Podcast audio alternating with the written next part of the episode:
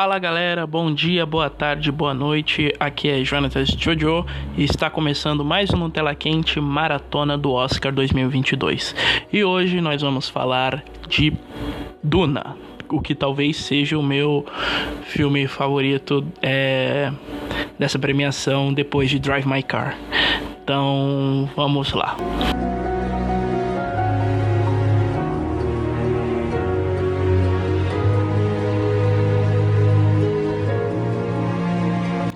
Durante muito tempo, é, adaptar Duna, o romance do Frank Herbert, era uma missão impossível.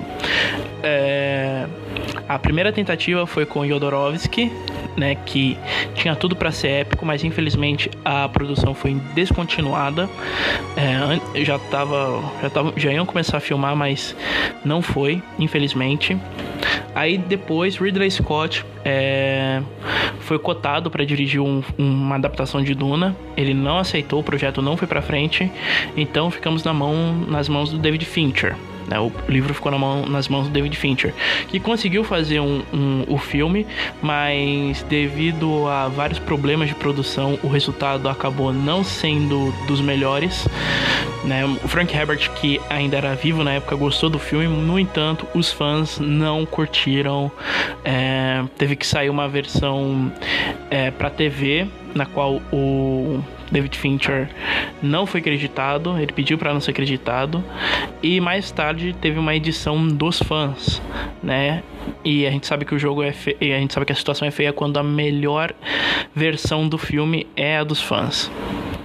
Uh, logo depois a gente teve minisséries no canal Sci-Fi que muita gente na época olhou torto, né? Porque, né, sci-fi, muita gente até hoje olha torto para essas adaptações quando sabem que é do sci-fi. No entanto, é, as adaptações de sci-fi são bem legais. Eles adaptaram três livros em duas minisséries. A primeira, Duna, que adaptou todo o primeiro livro, e a segunda, Os Filhos de Duna, que adaptou o livro 2 e 3. Né? O elenco, com um elenco bom até, é uma, uma, uma produção bem competente, e eu até recomendo. É, depois disso, as adaptações de Duna ficaram no vácuo, se, registrar, se restringiram apenas aos quadrinhos. No entanto, em, no entanto, nós tivemos uma adaptação de Duna recentemente e quem dirigiu foi o grandioso Denis Villeneuve, que talvez seja um dos grandes diretores dessa geração, né? Talvez não, com certeza ele é. Um, então, né? O filme estava agendado para 2020, só que devido, né, ao que vocês já sabem, pandemia e escambau, é, o filme foi adiado sem data, né, e foi lançado em 2021. E eu devo dizer, meus amigos, que filme. Que filme. Uh, eu acompanhei todo o processo de produção de Duna, quer dizer, todo não, acompanhei por notícias, né? Uh, e quando o Denis Villeneuve, e quando o Denis falou que o filme ia ser, que a adaptação seria em duas partes, ou seja, iam ser dois filmes, né? Já deu uma esperança maior, porque o livro Duna, ele é muito extenso. É muito extenso, não, não digo em tamanho, tamanho de boa, tô falando extenso em material, porque tem muita coisa ali que para trazer para tela de cinema é, precisaria de pelo menos umas quatro horas de filme né? É, e a gente sabe que quatro horas é quase impossível para Hollywood fazer. Talvez até faça uma versão de duas horas, depois lance uma versão estendida depois, mas ainda assim é muito difícil de fazer quatro horas de filme. Então o que, que ele fez? Ele pegou o livro e está fazendo duas partes. A segunda parte começou a ser filmada agora, enquanto a primeira parte né, já está disponível no HBO Max. Então recomendo irem lá.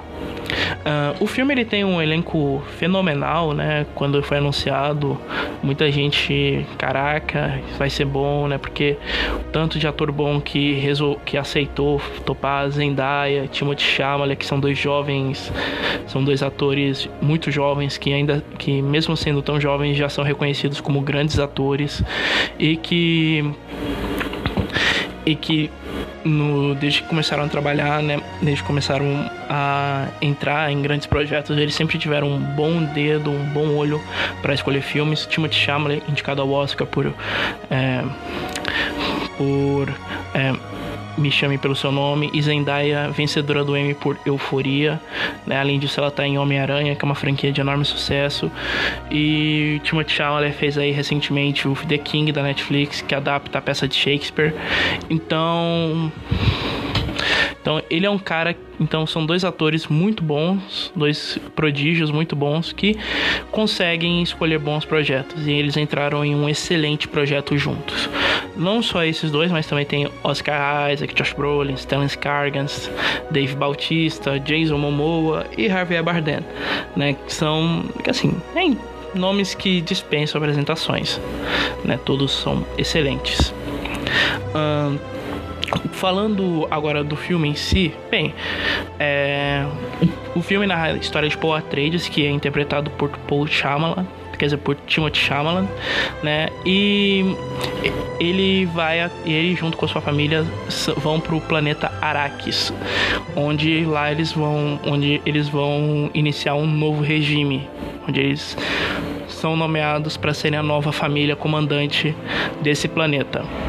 Um, no entanto, né, eles percebem que eles estão entrando numa armadilha e que eles precisam sobreviver. Após um golpe de estado, né, o Paul Atreides é o único sobrevivente de sua família e ele, e ele jura que vai trazer um que vai trazer vingança, além de promet, além de que ele é o escolhido de uma profecia que, né, é, que pode mudar toda a história do universo. O livro é um clássico da ficção científica, esse filme já é um jovem clássico da ficção científica. É, muita gente falou, mas é basicamente um trailer de duas horas e meia. De fato é, mas é porque é a introdução. O filme ele adapta de maneira bem fiel os livros, com exceção de uma ou duas adaptações, adaptações que são necessárias. Né? Tem um evento que acontece no terceiro ato do filme que devia acontecer mais para frente na segunda parte, mas o Denis resolveu trazer essa parte pro final do filme para concluir o arco do, do Paul Atreides nessa primeira parte. Uh, esse é o primeiro filme que o Denis Villeneuve roteiriza desde, se não me engano, é, Incêndios. Né? É o primeiro filme que ele roteiriza desde Incêndios. É, e aqui ele mostra que também é um bom roteirista ele mostra que é um excelente roteirista. Uh, e que provou que sabe trabalhar muito bem ficção científica, como a gente foi ver em Enemy e Arrival e Blade Runner. Então, tudo culminou para esse projeto, para Duna. Ele considera, o próprio Denis considera que os outros dois, que os outros dois filmes anteriores que ele fez de ficção científica são prepara foram preparações para este filme aqui. O que mais para falar de Duna? Bem, a fotografia do Greg Fraser sensacional. Muita gente queria que fosse o Roger Dickens, o Denis, o Denis também, né? Até porque ele e os dois eles se entendem, a combinação, a direção do Villeneuve e a fotografia do do Dickens é uma combinação quase que perfeita. No entanto, é, no entanto, o Greg Fraser entrega um excelente trabalho, a, tanto que ele foi indicado nessa categoria. Os figurinos estão ótimos, a, passa realmente a atmosfera que tem no livro. E é um filme, é um filme excelente para você assistir, para não só assistir, mas degustar, analisar, estudar esse filme. Porque anotem aí, esse filme é um dos grandes é, é um dos grandes filmes dessa, da, dessa década e talvez seja um filme que vai ficar para sempre, que vai ser sempre lembrado. É, na história do cinema como um dos grandes clássicos da ficção científica. Ele foi indicado nas seguintes categorias: melhor filme,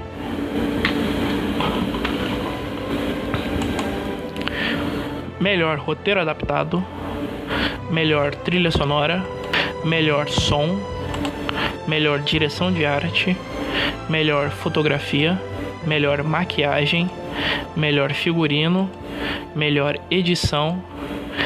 E, melhor, e melhores efeitos especiais, totalizando 10 indicações, é, perdendo apenas para o número de indicações para Power of Dog do. É, estrelado pelo Cumberbatch e que provavelmente, né, esse vai ser o grande vencedor dessa premiação. Então, né, é isso, gente. Espero que tenham gostado. Estaremos trazendo outros especiais, outros filmes de, do Oscar. Espero trazer bem mais esse ano. Então, vamos lá. Vamos torcer. Tchau.